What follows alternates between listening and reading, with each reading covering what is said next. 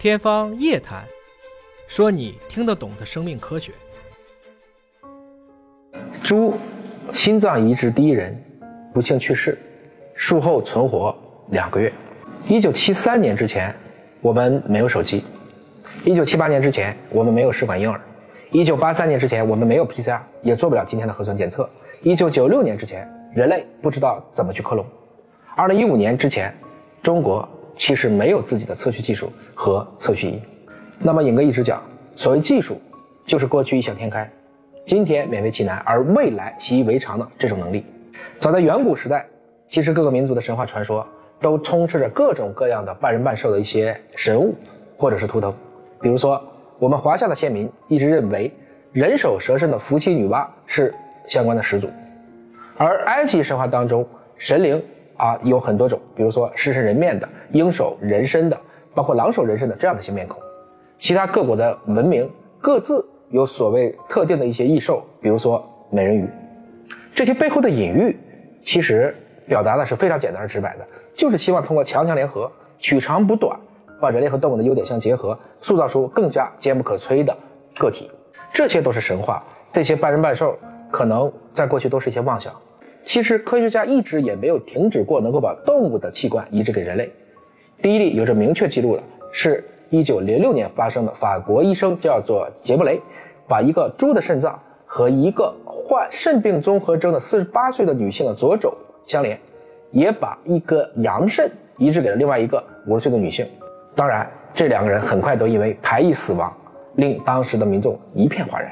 随着我们老龄化社会的到来啊。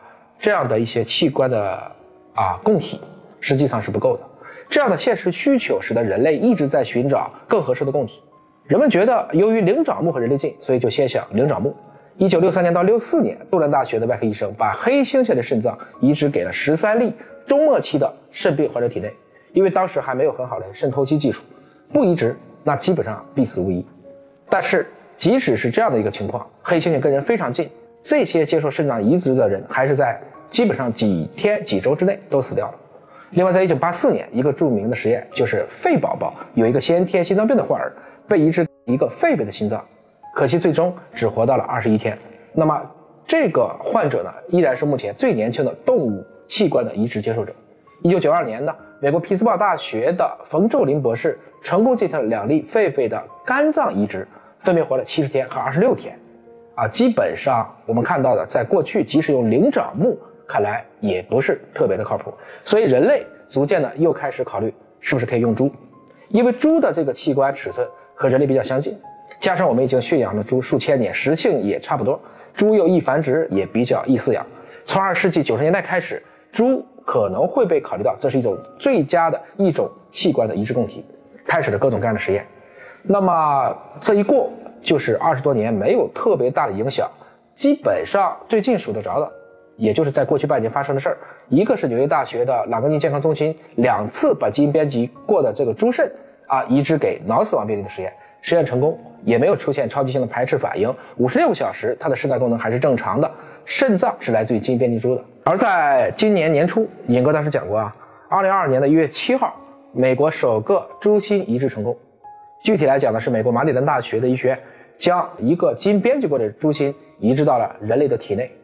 当然，这颗猪心可不是大家理解的啊，就是养一头猪把它的心拿过来。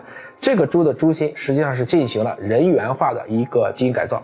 具体来讲呢，它先把三个基因敲除了，那么没有这三个基因呢，它就可以防止人类的免疫系统排斥猪心。此外，还插入了六个负责免疫接受的人类基因，最后还去掉了一个基因，这个基因是防止了这个猪心长得过大，以避免增加它的移植难度。